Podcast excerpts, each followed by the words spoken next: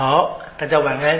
晚安我们跟各位介绍了三宗圣训，马窦福音的五到七章嘛，那结束了。我们进入一个新的单元啊，那么开始谈到耶稣的行动，呃，生活的事迹。我们在一开始这个课程曾经在导论跟各位介绍过，说马窦的写法是很明显的啊，把耶稣的言论收集成五个大的演讲单元啊，那每一次呢结尾会说耶稣讲完这些话以后，我们在这个第七章结尾刚碰到第一次，我们现在读完了第一个啊，第一个的言论单元结束，我们现在看第二个，这个之前呢，在第一个跟第二个之间夹着是一段耶稣的。呃，奇迹故事，我们一起读一下啊，第八章到第九章，你听故事就发现跟前面这这气氛就不一样了啊。耶稣从山上下来啊，上山演讲嘛，对不对？从山上下来啊，许多群众跟随他，看有一个赖病人前来叩拜耶稣，说：“主，你若愿意，就能洁净我。”耶稣就伸手抚摸他，说：“我愿意。”你洁净了吧？他的赖病立刻就洁净了。耶稣对他说：“小心，不要对任何人说，但去叫司祭检验你，献上梅瑟所规定的礼物给他们当作证据。”耶稣进了格法翁，有一位百夫长来到他跟前，求他说：“主，我的仆人瘫痪了，躺在家里，疼痛的很厉害。”耶稣对他说：“我去治好他。”百夫长答说：“主，我不堪当你到舍下来，你只要说一句话，我的仆人就会好的。因为我虽是属人权下的人，但是我也有士兵属我权下。我对这个说你去，他就去；对另一个说你来，他就来；对我的奴仆说你做这个，他就做。”耶稣听了非常诧异，就对跟随的人说：“我实在告诉你们，在以色列，我从未遇见过一个人有这样大的信心。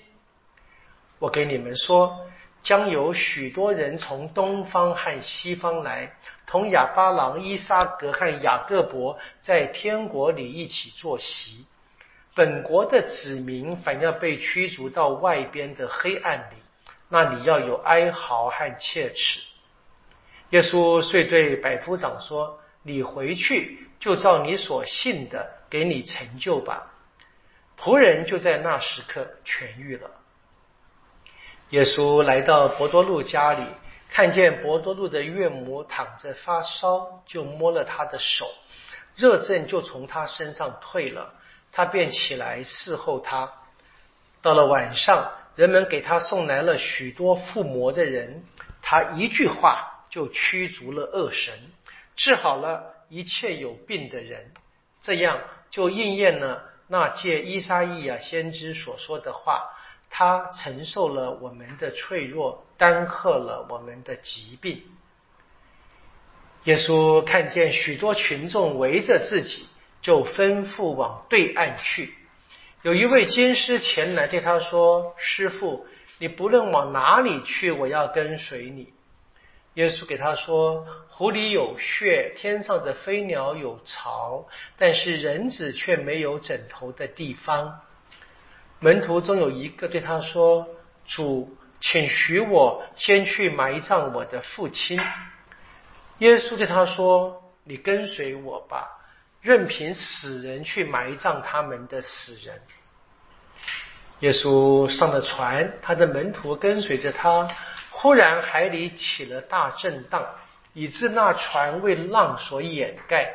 耶稣却睡着了。他们遂前来唤醒他说：“主，救命啊！我们要丧亡了。”耶稣对他们说：“小信德的人啊，你们为什么胆怯？”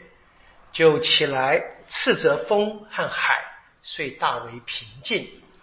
那些人惊讶说：“这是怎样的一个人呢？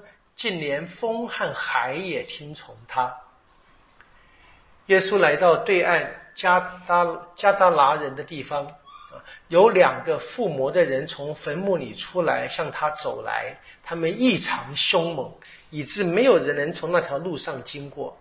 他们喊说：“天主子，我们与你有什么相干？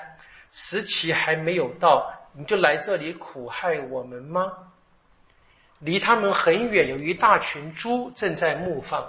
魔鬼恳求耶稣说：“你若驱逐我们，就赶我们进入猪群吧。”耶稣对他们说：“去吧。”魔鬼就出来进入猪内，忽然全群猪从山崖上直冲入海，死在水里。放猪的便逃走，来到城里，把这一切和附魔的事都报告，和附魔人的事都报告了。全城的人就出来会见耶稣，一见了他就求他离开他们的境界。耶稣上船过海，来到自己的城，看有人给他送来一个躺在床上的摊子。耶稣一见他们的信心，就对摊子说：“孩子，你放心，你的罪赦了。”监视中有几个人心里说：“这人说了亵渎的话。”耶稣看透他们的心意，说：“你们为什么心里思念恶事呢？”什么比较容易呢？是说你的罪赦了，或是说起来行走吧？为叫你们知道人子在地上有赦罪的权柄，就对摊子说：“起来，拿起你的床回家去吧。”那人就起来回家去了。群众见了，就都害怕起来，遂归光荣于天主，因他赐给了人们这样大的权柄。耶稣从那里前行，看见一个人在税官那里坐着，名叫马窦，对他说：“跟随我。”他就起来跟随了耶稣。当耶稣在屋里坐席时，有许多税吏和罪人也来同耶稣和他的门徒一起坐席。法利赛人看见，就对他的门徒说：“你们的老师为什么同税吏和罪人一起进食呢？”耶稣听见了。就说不是健康的人需要医生，而是有病的人。你们去研究一下，我喜欢仁爱胜过祭献是什么意思？我不是来造义人，而是来造罪人。那时，若翰的门徒来到他跟前说：“为什么我们和法利赛人多次进食，而你的门徒却不进食呢？”耶稣对他们说：“伴郎岂能当新郎与他们在一起的时候悲哀？但日子将要来到，当新郎从他们中被劫去时，那时他们就要进食了。没有人用未漂过的布做补丁补在旧衣服上的，因为补上的扯裂了旧衣，破绽就更加坏了。也没有人把新酒装入旧皮囊里的。”不然，皮囊一破裂，酒也流了，皮囊也坏了。而是应把新酒装在新皮囊里，两样就都得保全。耶稣向他们说这话的时候，有一位首长前来跪拜他说：“我的女儿刚才死了，可是请你来把你的手放在她身上，她必会活。”耶稣起来跟他去了，他的门徒也跟了去。看，有一个患血漏病十二年的女人从后面走近，摸了他的衣服睡头，因为他心里想：只要我一摸他的衣服，我就会好了。耶稣转过身来看着他说：“女儿，放心吧，你的信德救了你。”从那时起，那女人就好了。耶稣来到首长家里。看见吹笛的和乱哄哄的群众，就说：“你们走开吧，女孩子没有死，只是睡着了。”他们都讥笑他。把群众赶出去以后，耶稣就进去，拿起女孩子的手，小女孩就起来了。这消息传遍了那整个地区。耶稣从那里前行，有两个瞎子跟着他喊叫。达卫之子，可怜我们吧！他一来到家里，瞎子便走到他跟前，耶稣对他们说：“你们信我能做这事吗？”他们对他说：“是主。”于是耶稣摸他们的眼说：“照你们的信德，给你们成就吧。”他们的眼便开了。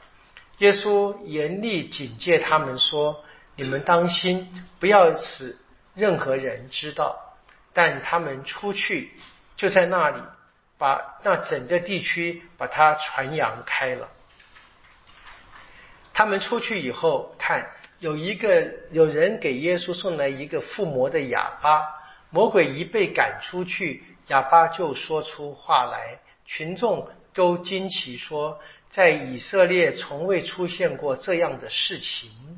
但法利赛人们却说他是障碍魔王驱魔。好，我们读完这个很很清楚啊，几乎都是故事啊，跟前面那个第五到第七章的这个内容的方式非常不同嘛啊。所以马窦我们可以看见，他报告了耶稣用权威的方式啊，你们一向听过对古人说我。对你们说怎么样怎么样的，所以用权威的方式，非常有系统的教导了不少的事情之后，然后现在呢，他用这个篇幅开始怎么样？要报道啊，另外的啊是耶稣救援人们的大能的行动，因为主要是奇迹。我们刚才读过的，各位有没有算一下？刚好是十个奇迹啊，在第八章跟第九章刚好是十个奇迹。那有当然。最主要是治愈的，就治病的，瘫子啊、瞎子啊，这个这各种疾病嘛，还患血肉病的、死人啊等等的。但是呢，也有一些是一个例外，是平息风浪的故事啊，平息风浪。好，那么马窦是不是刻意的选了这个十来报道？可能，因为我们知道，在这一个梅瑟出埃及之前，曾经跟法老王的这一些。呃，术士们比武嘛，对不对？降了十个灾害，就每一个灾害都是个奇迹了。可能可能有这个对应的关系，但是我们当然无法完全的证明啊。但是我们说这个联想是可以做的，这样子。好，无论如何，很清楚的啊。那么这个奇迹是表达什么呢？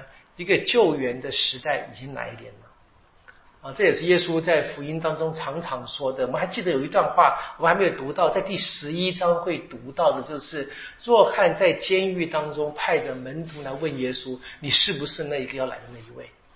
耶稣叫他们说了：“啊，你就把你们所看见的告诉他们。”那么这些门徒们把他们所看见的告诉若翰，他们看见什么呢？就我们刚才读的第八章跟第九章的内容啊。啊，从这个叙述的角度来看，就是那些，所以很清楚啊。这个第八章跟第九章的这些故事，已经为下面的经文准备好了。当若翰的门徒们来问，若翰已经被关在监狱当中，啊，他还在等待墨西亚。他听说了耶稣的事迹，想他会不会就是啊？啊，他也无法确定，就派门徒们来问一问。啊，那就很清楚的。那么耶稣就说了：“你把你们所看见的告诉他。”好，除了这奇迹故事之外，我们也看到了一些什么耶稣的讲话啊，关跟福传有关。譬如说什么外邦人的规划啊，记得吗？那个百夫长的信德啊，他的他为他的这个仆人求了以后啊，耶稣你不用进我的家门啊，你就是 remote 就好了，可以隔空就把我还仆人治好了。耶稣说：“哇，这个信德那么大。”然后就看说，将来有很多人都要来，就是预言的，这是一个记号，将有很多外邦人会规划的。那这第八章十一节、十二节内容。然后呢，第八章的十八节到二十二节谈到做门徒的条件啊，譬如说怎么样，就是让死人去埋葬死人啊，跟着耶稣义无反顾。还有怎么样，耶稣跟那些税吏们一起吃饭，就谈到什么？我喜欢仁爱胜过祭献，我来是招。罪人而不是遭义人，还有关于守灾的问题。新郎在的时候不是守灾的时刻，所以除了奇迹故事，有一些别的言语还是有的啊。这样子，那这个主要的材料呢，我给各位一个讲义，就是第一个呃附属讲义，对，怎么说？就是很清楚的跟马古来比较的话，那这边的主要的内容基本上是来自马古的材料。啊，是非常清，这比就可以比出来的这样子啊。那么这个大家可以自己看见，马古在这个上次跟各位说过了嘛，在这个耶稣的那个山中圣训讲完以后呢，群众们开始怎么样惊讶，然后耶稣就开始进到这个真正的言论的部分里面。好，不过呢，我们知道虽然是很像，你仔细比较一下我那个讲义都会看见啊，马窦并没有完全跟随这个马古的顺序。就但基本上材料来自马古的故事，但是他并不是完全就照着马古抄过来啊。譬如说，他把那个平息风浪的故事提前放进来了啊，在马古呢稍微晚一点点啊。然后呢，这个至于那个把附魔人哈，这个魔鬼赶入这个猪群也提前了。而且我们知道，在马古呢是一个人附魔，那边两个人附魔了啊。马豆很奇怪，总是。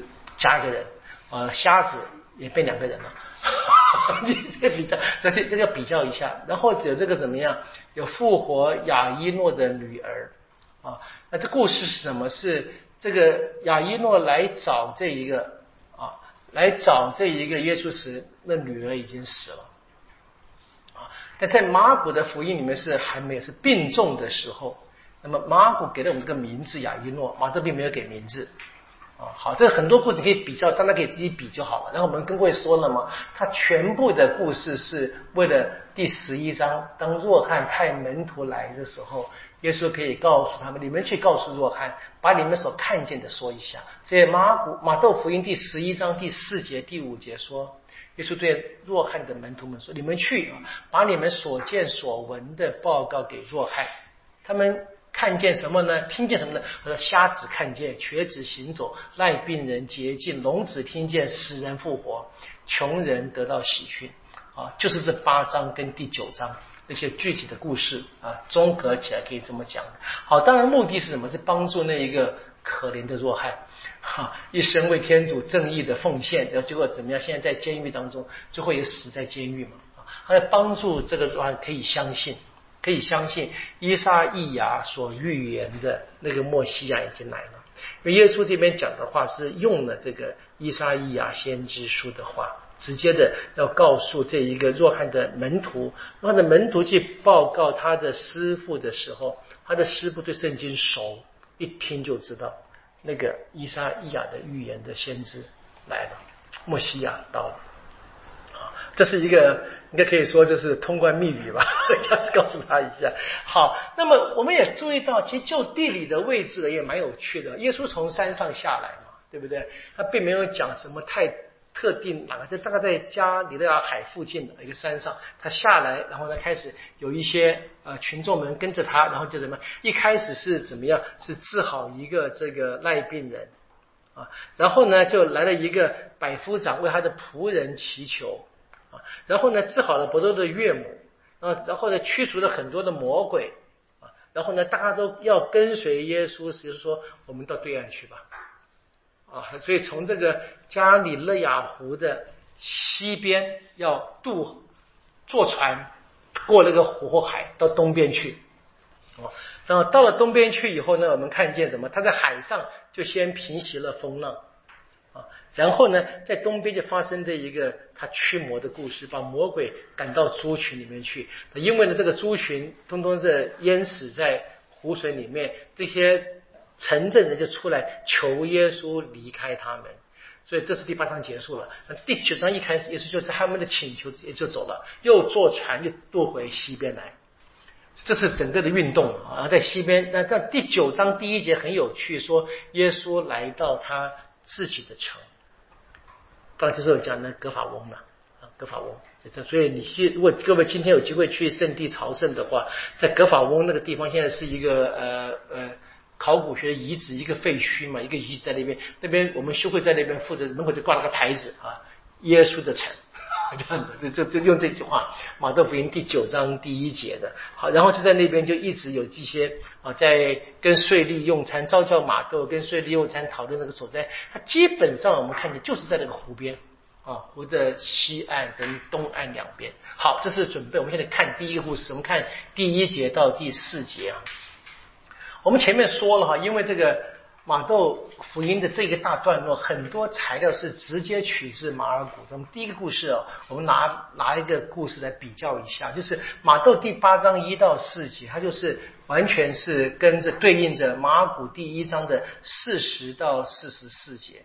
我给各位这个补充讲义的第二个啊，第二个你可以看那个经文的比较，就看我特别用黄色。就有一个地方特别这个啊标示出来嘛，大家可以看到就好了。好，那么很清楚，第一个印象，你把两个表格放在一起看，知道马窦的版本比较精简，啊，马古的叙述比较生动，啊，细节比较多。我们刚才看了非常多故事，你如果仔细去看，都是非常多。这马窦好像把这些马古认为精彩的部分都删掉了，只留下那个核心。你可以说马窦大概只想讲这些。核心的道理，而马尔谷呢会有很多生动的描写在里面啊。那么故事所发生的地方呢，在马窦是所说耶稣从山上下来啊，所以耶稣那地方就在就在格法翁的附近嘛，这去。那么马尔谷呢，并没有说是哪里。我们知道马尔谷是也是一样，耶稣在这一个嗯。招了两对门徒，然后在格法翁过了一天，对不对？会堂里面过了一天，然后呢，他晚上治好很多病人，这是马尔谷的福音哦。耶稣就出去了啊，深夜出去祈祷，然后呢，门徒们来找他说：“大家找你呢。”耶稣说：“我来是为了要怎么样？到各地传福，我们走了，离我们走了。”然后到哪去不知，没有讲，没有讲具体的地方。然后，接着是这个故事，爱病人出现了。你看见很很不一样的描写的方式，这样子。好，我们先看看这边哈，这个整个的描写里面，那么这个整个的版本里面哈，马豆的版本呢是这个事情在很多的人面前发生的。啊，第一节是什么？耶稣从山上下来，许多群众跟随他嘛。各位记得，耶稣在山上的时候，有很多群众来，他上山，对不对？坐下来开始讲话嘛，这马个马马上第五章讲的三生圣先讲完了，他下山，然后群众跟着他，啊，所以在群众面前所行的这个事情，啊，但马古的版本比较没有这么强调那个群众了，啊，所以你看马窦的版本就有点有点特别，因为马窦他直接接受了这一个马古的这个版本啊，第四节说，他说你小心呢。不要对任何人说，很奇怪啊！明明是大家都看见了，还需要说吗？啊，就是在在阅读上有点奇怪了，有点奇怪。你可以说，你可以这么大概最简单的理解的方式是，他直接把马尔谷的材料拿过来用了，然后呢，他没有注意到他的叙述的脉络不一样。啊，你可以看见，对，可以看这边是一个很清楚的一个一个记号，是它是采用了一个。外来的材料，但但他忘了他自己所在讲述的那个叙事上下文的脉络当中，去多做一点这个啊，呃，怎么讲啊？是呃，变得比较呃润色一点啊，变变。那下面看到有时候他做的，有时候他做啊，有时候他做的很好，这边就做的是很清楚，留下了一个小小的麻烦，在读的人觉得奇怪啊，明明是很多群众跟着他，那么现在说叫他不要说，的命令很奇怪。老实讲，我们真的不好解释。不好解释，马古这个话是一直重复出现，你可以想应该有特别的神学。但是马窦呢，他后面很多地方把马古的相同类似话都删掉了。我们会看到一些历史，在这跟各位提到就好了。好，那么很清楚的，那这个地方呢，当然故事我们跟各位讲过了，福音的故事它不是单纯的写历史。上个星期跟各位介绍介绍那本书哈，有人看吗？蔡胡宇轩的翻译的那本书，那个阿爸。阿爸不是 daddy，书啊，对？他就他就有解释，他他书上就有讲的啊，福音不是只把一个历史故事讲给我们听，那福音的故事呢，是作者有目的，是他的，是他的信仰反省，他的神学反省，他的信仰经验的分享。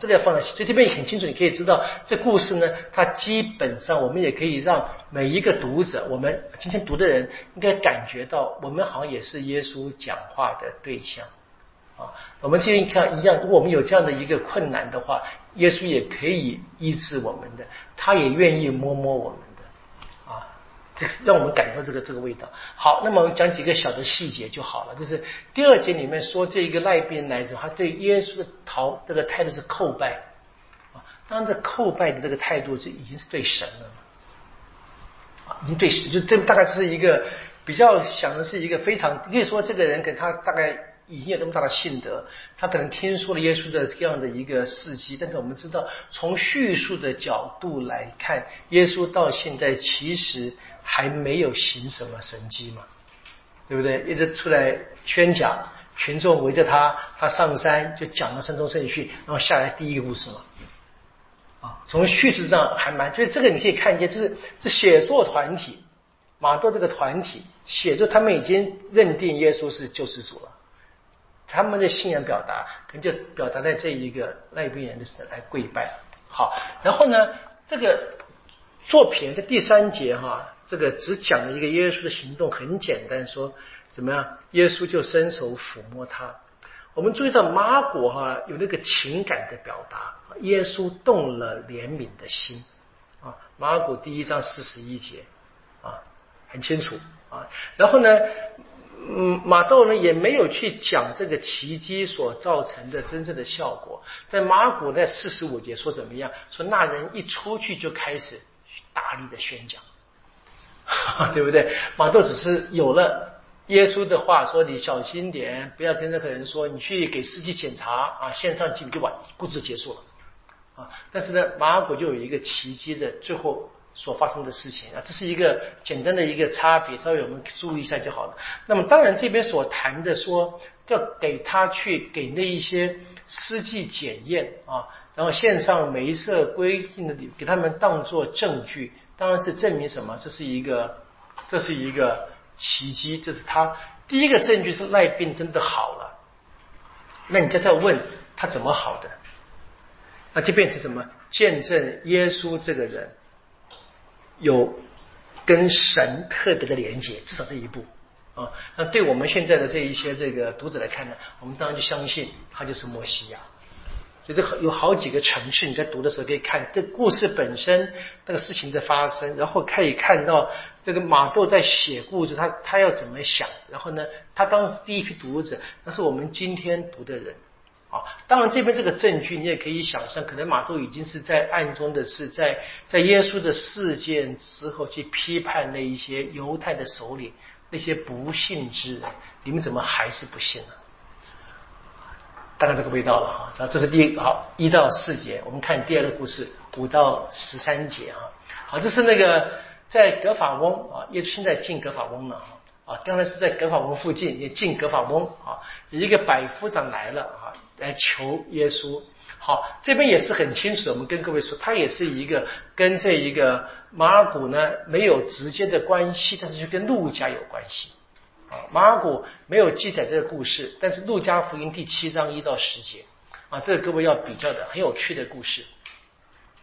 我们等下会提到这故事的若望也提到了，只是在三个故事呢有很多细节就不太一样，所以请各位先看一看这个路加的第七章啊，第七章的一到十节，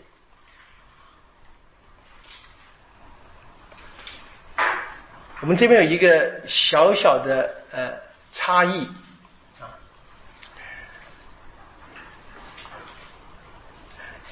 这个第七章哈，呃，路加第七章这个是什么？是一个百夫长，是他喜爱的仆人害病，病得要死哈。那他听说过耶稣的事，就打发犹太人几个犹太长老，什么去求耶稣治好他的仆人。你看见没有？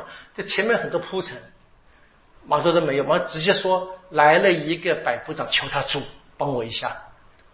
啊，你可以看看在马窦好像就是他面对马拉古，面对路加，他都是写的比较简简单啊。好，然后呢，这个在马窦是百夫长直接来求耶稣，但是呢，在路加的版本是这个人打发的犹太的长老来求他。然后呢，第四节路加福音第七章第四节说什么？他们来的说求耶稣，说他百夫长。这堪当你给他做这些事，他配的。为什么呢？啊，因为他爱护我们的民族，给我们建筑了会堂。啊，这这百夫长对犹太人有好感的哈，帮他们帮他们做一些怎么好的一些宗教建筑。好，耶稣就去了。然后呢，怎么样？百夫长第七章第六节又打发朋友来了，第二批人。啊，然后说主啊，不必劳驾，因为我当不起你到舍下来。啊，你可以看，就是他先派了犹太人的几个长老去，啊，耶稣开始有行动，大概这个行动就很快就传回去了。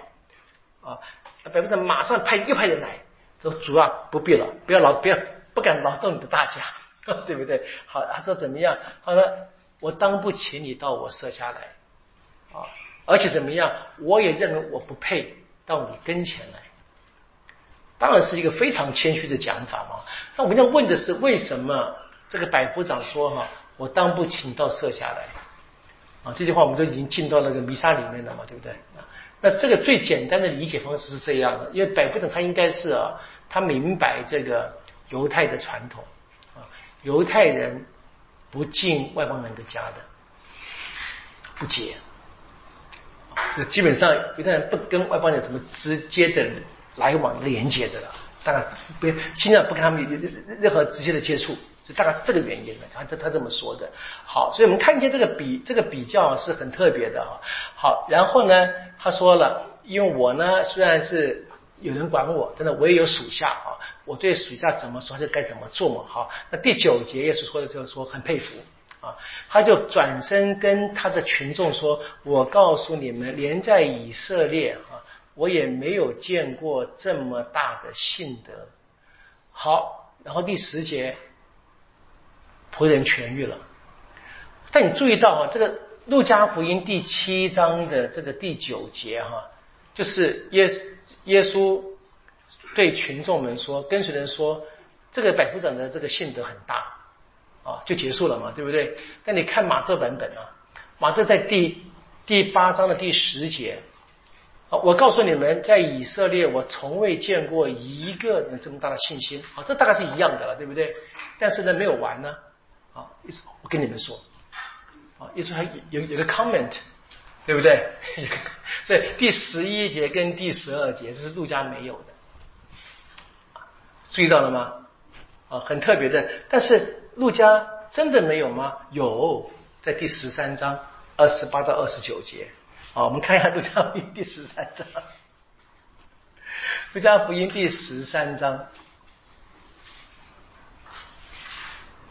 好，二十八二九，他几时你们望见亚巴郎、伊沙格、雅各伯跟众先知在天国里，你们却被要怎么样抛弃在外？你们有哀嚎跟切齿。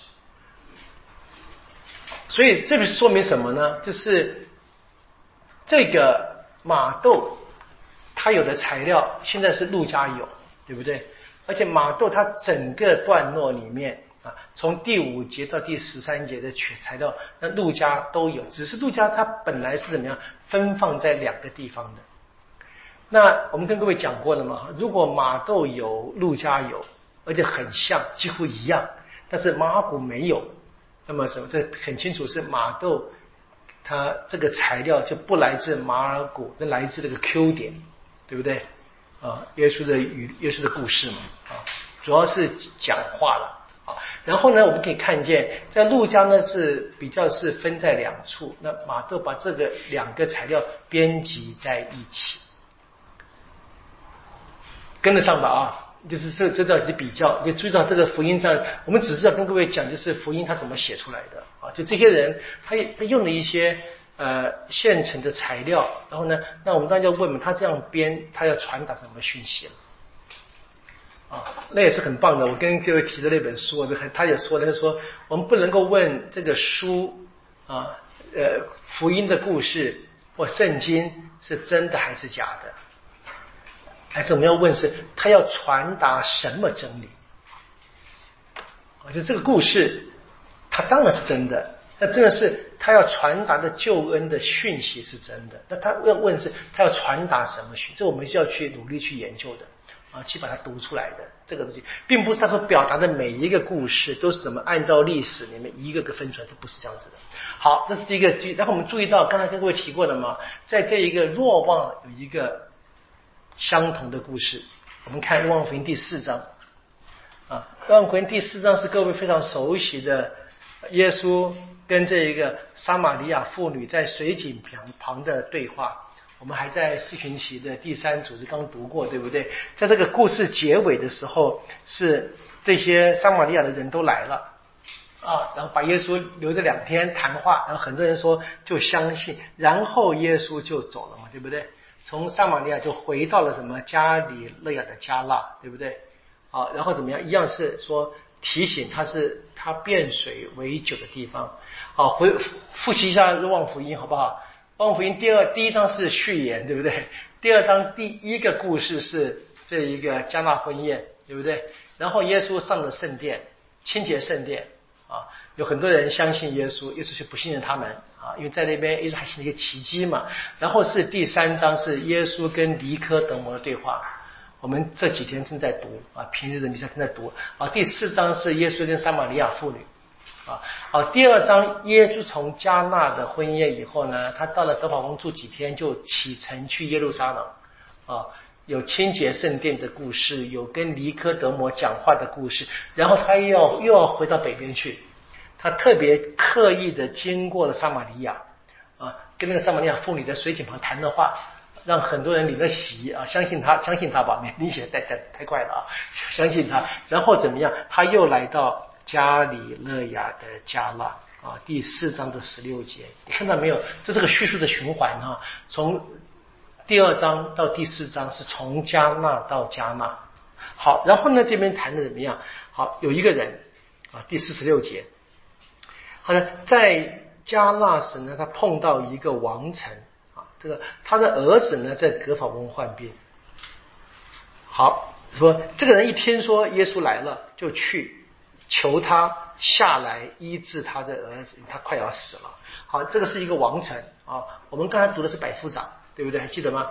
在马窦跟这一个陆家的版本是百夫，这边的这边这个是讲官位升高了，好不好？王王臣，御林军的将军吧？不知道。好，然后呢？怎么样说？他病得很重，快死了啊。好，那耶稣讲了一句奇怪的话啊。除非你们看到神经，总是不信。好，这个暂时搁置，不用去解释。好，王成说怎么样？主啊，你快点吧，在我孩子未死以前，请你下来。为什么是下来呀？因为加纳啊是靠近拉扎勒啊，海拔比较高啊。格法翁在加里亚湖的海海平面以下两百多公尺，所以它是方向是从上到下啊下来。好，耶稣说去吧，你的儿子活了。啊，那人就信了耶稣的话就走了。然后他刚走时候呢，碰到仆人来，啊，就说他的孩子好了。啊，什么时候啊？说昨天第七时辰，啊，今天的大概下午一点钟左右哈。好，热症就退了。这个父亲知道吗？好，正是耶稣跟他说你的儿子活了的时刻。所以耶稣一讲话，那边就治好了。我们在马窦跟这个马路加的版本，我们知道耶稣并没有真正碰到那个病人，对不对？更没进去嘛，因为他当不起他来嘛，对不对？但是你说还好，隔隔个墙而已嘛，治一治就完，对不对？现在不得了，若望福音是很远哦，对不对？那时候就已经有那个人造卫星了，不知道的，就是就是就可以看见若望福音的奇迹总是就是我们说比较大嘛，比较大啊，这是一个很好的一个比较，稍微这个看一下。好，所以这故事我们可以看见啊，马窦有，路加有。我们说马窦跟路加可能共同来自于 Q 的材料。有趣的是啊，那若望福音也有，这蛮特别的啊。就大家放在就是这个当做一个小插曲就好了。好，回到这个马窦的故事好不好？那马窦这边哈，他谈到什么？说百夫长是直接跟耶稣对话的。好，我们还记得路加是怎么样？他派了两批人啊，都是他的好朋友来帮忙说话。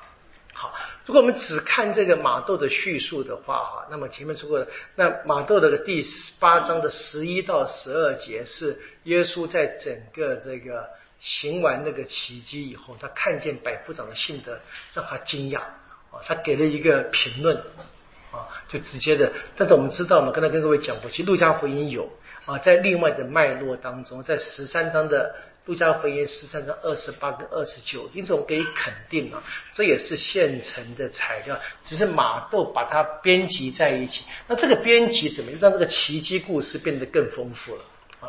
让这个奇迹故事增加了一个重点，什么成了什么外邦人也可以得到招教的预兆。我们知道，因为百夫长家里的仆人应该也是外邦人呢，啊，就是不是真正的犹太人。耶稣怎么样？耶稣的这一个治愈病人，他并没有分非是犹太人不可。虽然。啊，在马窦福音的这个内容里面，他比较强调耶稣的招教是为犹太人，但是并没有完全的限制，不管别人，并没有这样子。好，这是我们看简单的经文的做一个比较。我们接着看一些下面的细节。所以第五节到第十节就是这个奇迹故事。那我们跟各位讲过了嘛？哈，这每一个奇迹故事一个固定的格式的，它可以套公式进去的。所以你看，你看这故，第一个什么是？有一个需要特别援助的情况，好，目前是这个百夫长的仆人啊瘫痪。好，不过这个仆人这个字哦，在希腊文本身那个字里面，它也可以翻译成孩子了。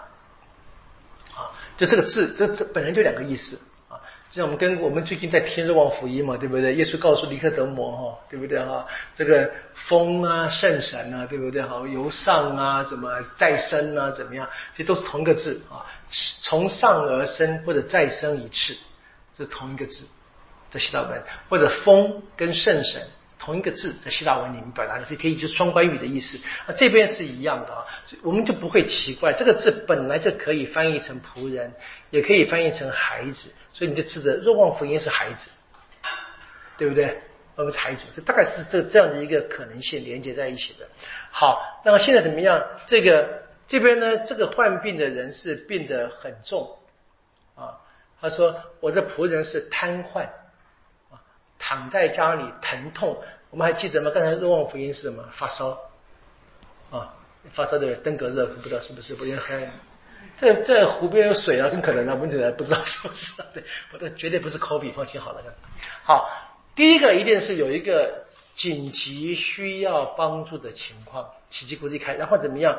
就有人来了，就出现这个治愈者、行奇迹者会出现，耶稣已经出现，然后怎么样？有人来求他。说请求治愈，这百夫长来求耶稣，然后呢答应啊，这被求的人答应这个求的人啊，所以耶稣答他愿意愿意去，然后呢就有一个信德的表达，那这样的信德的表达就很特别啊，是这个百夫长呢他知道根据犹太的法律啊，虔诚的犹太人是不会进到外邦人的家里面的。他就说了，他说，他就用用他自己在工作上或在在军队里的历史啊，他是百夫长嘛，当然他上面有千夫长啊，有人比他官还要大，那他呢也可以管一百个人啊，所以他有属下，所以他就说他对属下命令，属下得听，呃，换句话说，他相信耶稣怎么样可以管那个病魔的，他命令那魔就得就得走，这个味道，所以这这他的性格。啊，所以不用他亲自去，然后没看见耶稣也的确称赞他的信德。后来嘛，好像接的是什么？是第十三节那个最后是治愈的行动啊，然后怎么样？奇迹就真正的实现了。在最后结尾里面，好，这是很清楚的。这个这个奇迹的故事格式，大概你最读哈都是这个格式是一直稳定出现的。有些因素可能会比较复详详细，有些是比较少一点点啊。那做一点小的细节，说百夫长嘛，当然是一个军军队的一个呃呃阶级嘛啊。那格法翁呢，呃，是一个边境的城市。我们还没有读到，我们知道后来会耶稣在格法翁怎么招教马窦。对不对？马窦怎么正坐在税关上面啊？它是两个两个城邦的中间的城市啊，这个城市里面，那这边有这个黑洛德安提帕的驻扎的军队啊。那你说这个军队，当然第一个还是严格而言就是罗马军队嘛，对不对？但是我们这罗马皇帝、罗马人没那么多军队的，没有很多就地募兵，除了佣兵呢啊，佣兵可能是就是不是犹太人，那当然是来自叙利亚的。可能是比较近的。好，然后呢，这个百夫长，因为他，我们我们猜他可能是叙利亚，意思说，因为他懂得，他懂得犹太人的规矩，啊，虔诚犹太人不愿意进到呃非犹太人的家中。这个我们可以猜，他可能是这个叙利亚人哈。然后他用用什么？用军中的伦理啊，阶级上的这个命令的东西来表达他的性格。好，耶稣呢很惊讶他的性格。然后怎么样？说了什么？让当时的群众，对不对？这除了这个百夫长以外，大概都是跟随耶稣的人嘛，对不对？都是犹太人啊。那耶稣讲的话呢，一定让当时在场的犹太人感到脸红的。好，然后呢，这是耶稣的话，在第十一节跟第十二节。那么十一节跟十二节，它是以不是以太直接的方式引用了很多圣经。当然，他是怎么样？耶稣讲出口就直接用了啊。那第十一节跟第十二节，基本上最根本用的伊莎伊亚第二章的二到三节，说将来有很多人从东方西方各地来啊，要跟亚巴郎、伊莎格天国里一起坐席。那伊莎伊亚第二章的二到三节说，万民都将涌向西雍。啊，来这边，来这边朝圣。然后呢，伊莎伊亚二十五章的第六节有说什么？他们都要在天主的圣山上，将来要举行欢宴的啊，就在天主的圣山，就像他们将来会跟他们的民族的祖先亚巴郎、伊莎格、雅各伯在天国一样。这是伊莎伊亚他已经预告将来的情况。这边是嗯间接的方式啊。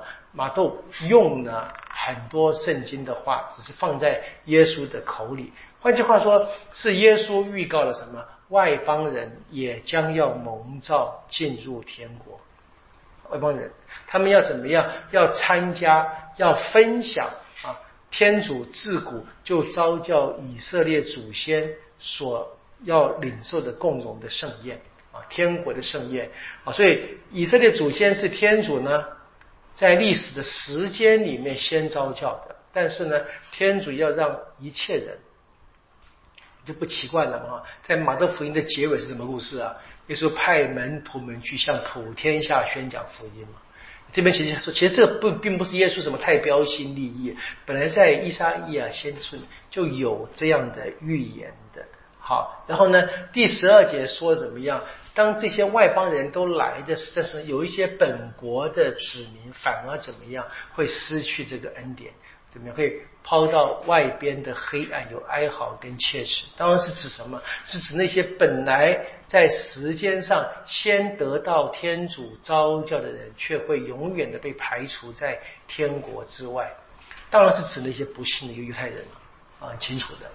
好，那么这边谈的这个外边的黑暗年，第十二节，当然就是指这个最黑的地方了哈，极度的黑暗。这这又是一个光跟暗的一个呃对比的表达嘛。那个哀嚎跟切齿是使他们将会遭到的这个诅咒所受的一些苦难，就是简单讲，是永远的跟天国隔离了。好，然后耶稣就回头了，就告诉百夫长说：“你回去吧。”第十三节。啊，你回去照你所信的给你成就，好，所以很清楚百夫长的信德啊，然后不但是救了这一个他的仆人，其实这边是他自己也得救的啊，他因这个信仰真正的经验，所以耶稣答应他的祈求，治好那个不那那个仆人，同时也称赞他，因着他的信德，他将来会怎么样？最根本的得救啊，跟亚巴郎、伊沙格、雅各伯。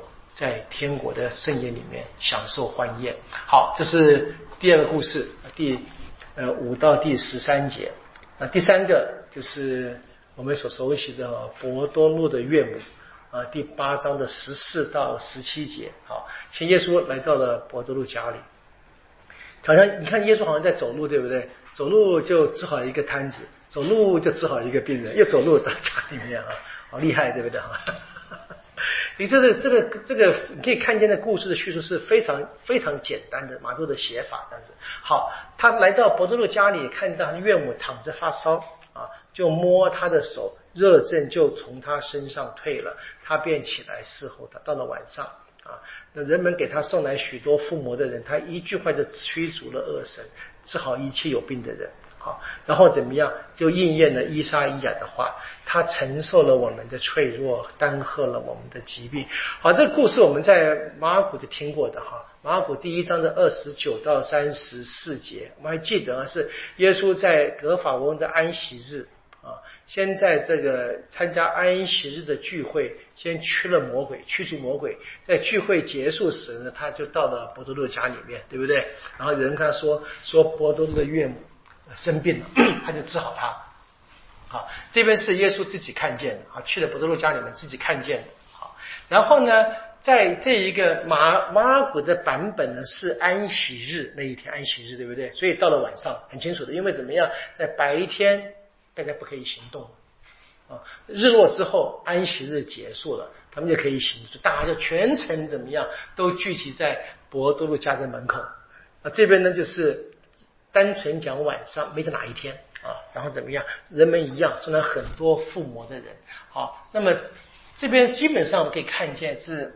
马窦在结构上跟马古是一样的啊，有一个具体的故事，是耶稣治好博多禄的岳母治病，对不对？然后有一个摘要性的写法，耶稣行了奇迹，治好很多人。但是呢，我们注意到在马窦的版本呢，这边几乎都只只谈到驱魔啊，驱逐了恶神啊，在马古还包含治病啊，这边在马窦变得特别的强调这个。驱魔的故事啊，这样子好。那么马窦为什么特别强调驱魔呢？很可能啊，是我们跟各位说了嘛，在马古在讲这一个治好博多禄的岳母之前，在会堂当中，耶稣先驱了一个魔。这个故事被马窦省省略掉了，啊，都没有写这个故事。这可能这边就变成一个摘要性的方式来讲，我们只能就是猜想，就是从这个新闻的比较来做一个大概性的想。可能是这个方式可以解释一下。好，然后呢，马窦用用他的一个一贯的笔法，说这边又用了一段圣经，说耶稣的行动当中，就让很多旧约先知所讲的话又得到了应验。这个这是来自于伊莎伊亚五十三章第四节啊，伊莎伊亚五十三章第四说，他承受了我们的脆弱，担荷了我们的疾病。在伊莎伊亚是什么？是上主受苦仆人诗歌的一段话。那这边呢，被马窦直接拿过来用，用当他治好了很多人的，治好了伯多的岳母，说驱逐很多魔鬼之后来讲的。所以对马窦而言怎么样呢？那耶稣就毫无疑问了，就是那一个什么担负众人脆弱与疾病的那一位上主受苦的仆人。耶稣来到世上，他除去了我们的。疾病跟痛苦啊，所以我们可以很简单的做一个综合嘛，就是那么耶稣对人的怜悯啊，耶稣的大能的治愈，都是为了实现天主的救援的旨意。所以马窦是借着这几个小故事啊，来表达耶稣就是基督啊，或者说马窦福音他所认识的基督论啊，就是这个用这个圣经来表达的。好，那么这些话。这个事情我们看见了，耶稣在山上，对不对？在山上就很多群众来嘛，他就坐下来开始讲，讲的话他下来，对不对？群众跟着啊。那么现在怎么已经行了几个奇迹了嘛？你想这个群众是越跟越哇，越跟越少啊？越来越多嘛？对，光听讲话好像还觉得嗯讲讲而已，对不对？这个 这么好的招式，那么好。对，这耶稣看见什么？群众围着他。第十八节，好，耶稣怎么样？就吩咐往对岸去了。好，但是呢，在上对岸之前呢，我们看见什么？有一位军师来说了啊，所以还没有上船，对不对？他准备要离开了是，什么样？师傅，你无论哪哪里去，我要跟随你。好，意思说，狐狸有穴，飞鸟有巢，人子没有枕头。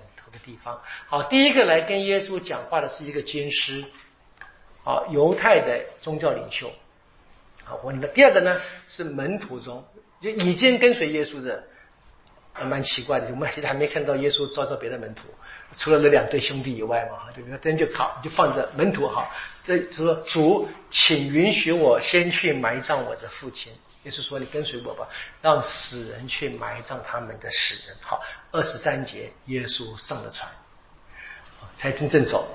然后怎么样？现在谁跟随他呢？只有门徒了，船不多，对不对？别人不能上船，对不对？跟我们朝圣一样，不能都去的啊，好不好？就稍微放在心上一下。好，然后呢，就接着是这个海，这个海上也动荡。好，我们暂时先跳过去，就直接看这个故事具体的故事里面，这十八到二十二节。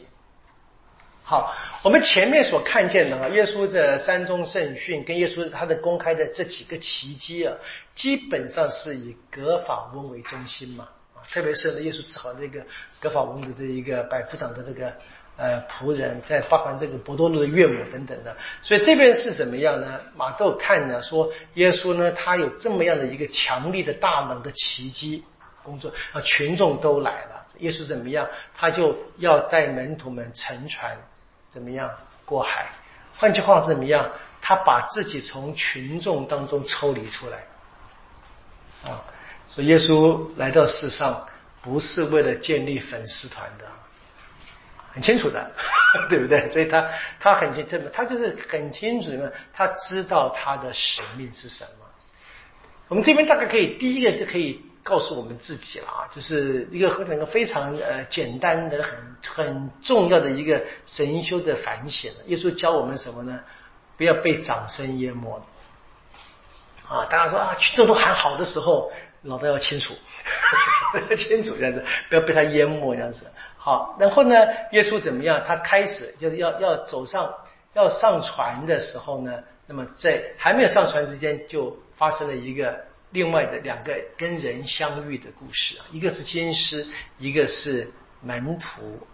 这样子，好，这故事呢，在这个路加福音也有的，在第九章的五十七到六十节。只不过呢，路加福音没有讲清楚他们的身份，马窦是讲一个是军师，一个是门徒，就是不同的一个写作的目的这样子里面。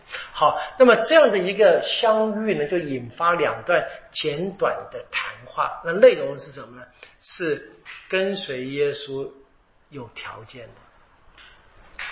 会看见啊，就是两个具体的人物，一个是经师，一个是门徒。你大概可以想象，那很多人都想跟随耶稣嘛。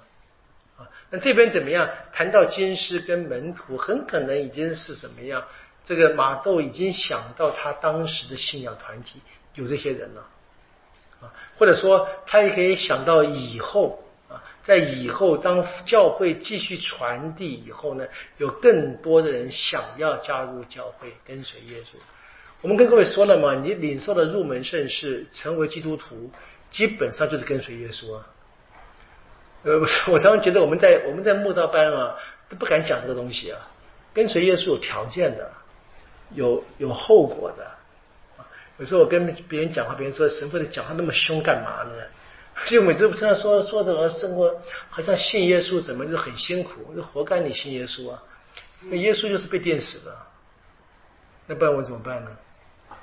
啊，这样讲话是实是不好听的，不好听，以后我以后少讲，对不对？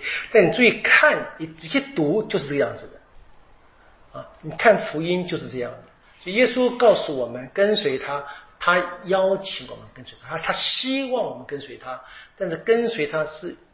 有条件的，或者有后果的啊，一定要把那个后果要考虑清楚，再决定要不要跟随。所以这两个故事怎么样，都是很清楚怎么样承认耶稣的崇高性以及他的要求的绝对性啊，不讨价还价的啊。你耶稣不跟大家说呃打个对折，没有的，你跟随我就就就这么回事不然就好吧，你就不跟随。好，我们看第一个哈。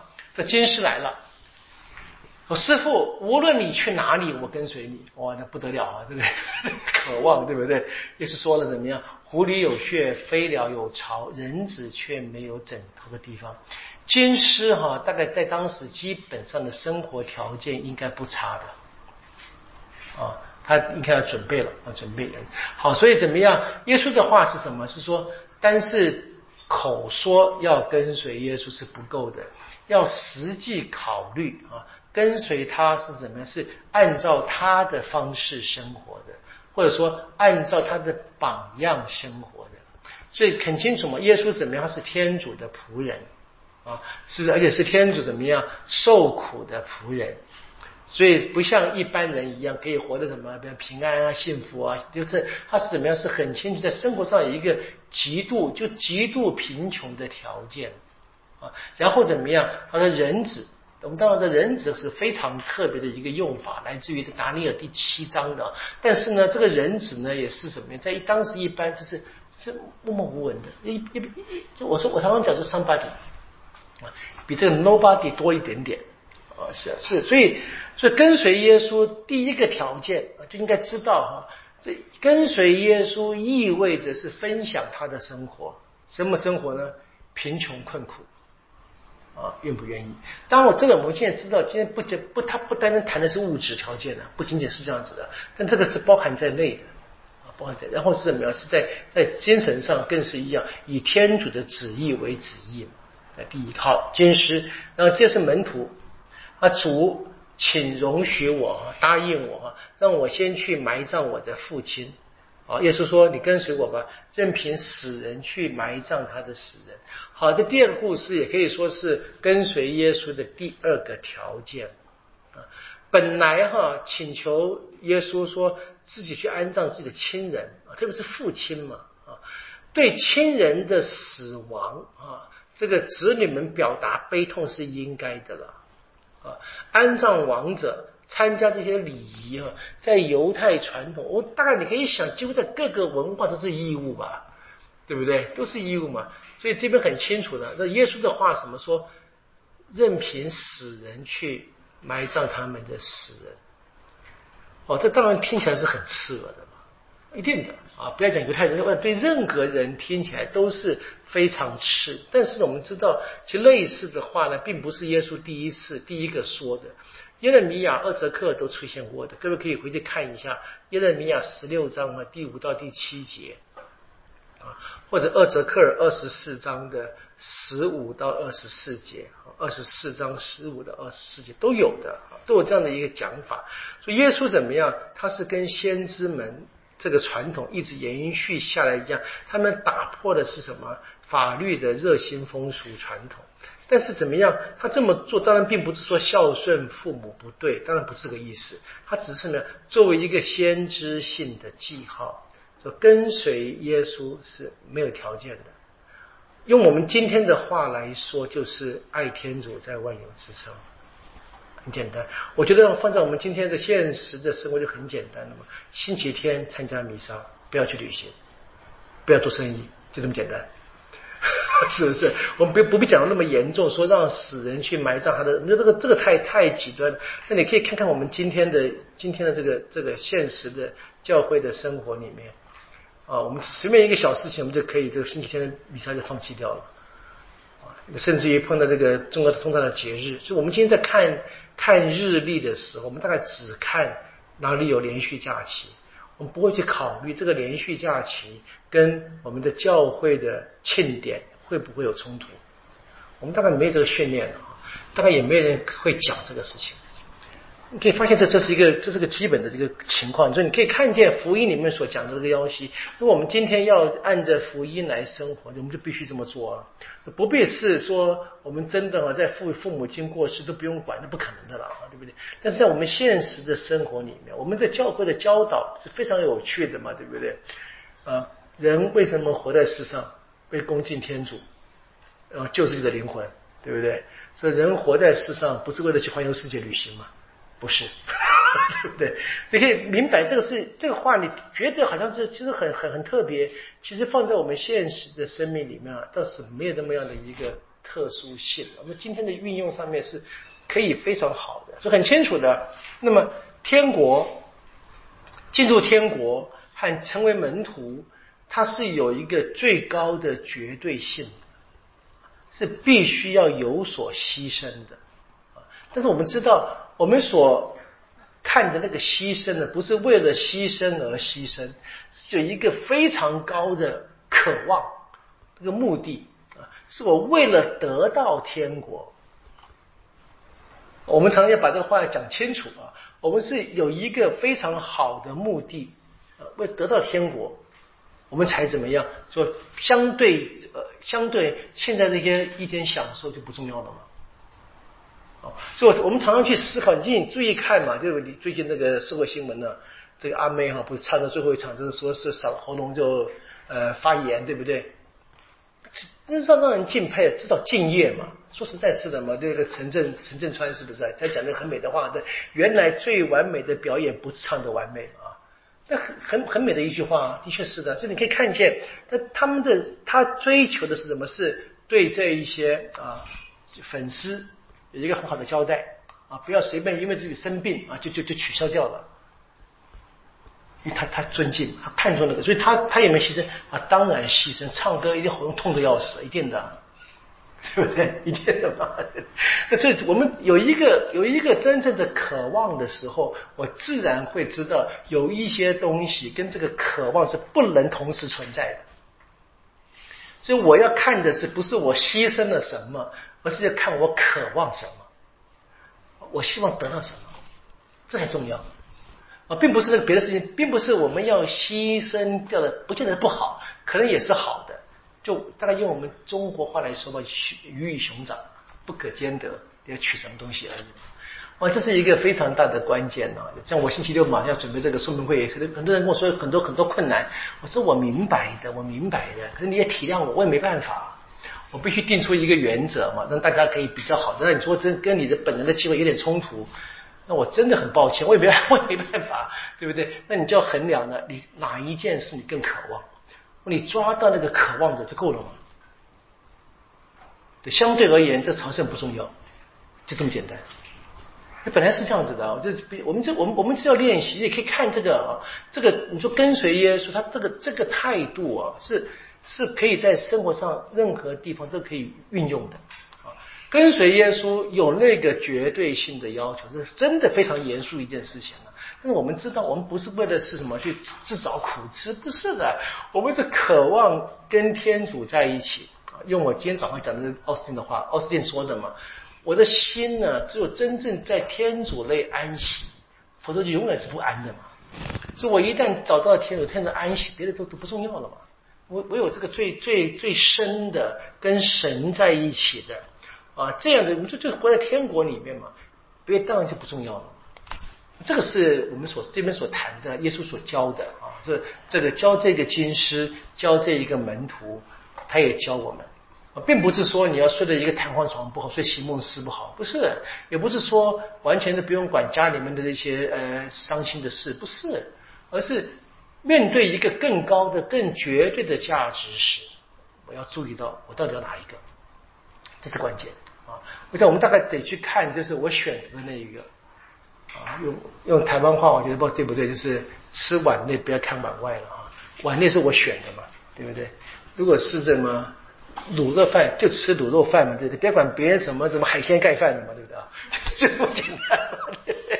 好，我们今天就先给我讲这几个故事。下一次从这个平息风浪，他真正上船呢，要坐船渡到对岸。我们说下次从这个第二十三节，我们继续。那这个是今天先给各位的一个讲义的第三个这个参考，那个附加的讲义，可以先比较一下马太福音第八章二十三到二十七，跟马尔谷第四章的三十五到四十一节的这个可以比较，很多地方是一样的哈。我们今天就到这里了，谢谢大家哈。愿光荣归于父，及子及圣神。起初如何，今日依然，直到永远。阿门。因父及子及圣神之名。好，大家晚安，谢谢。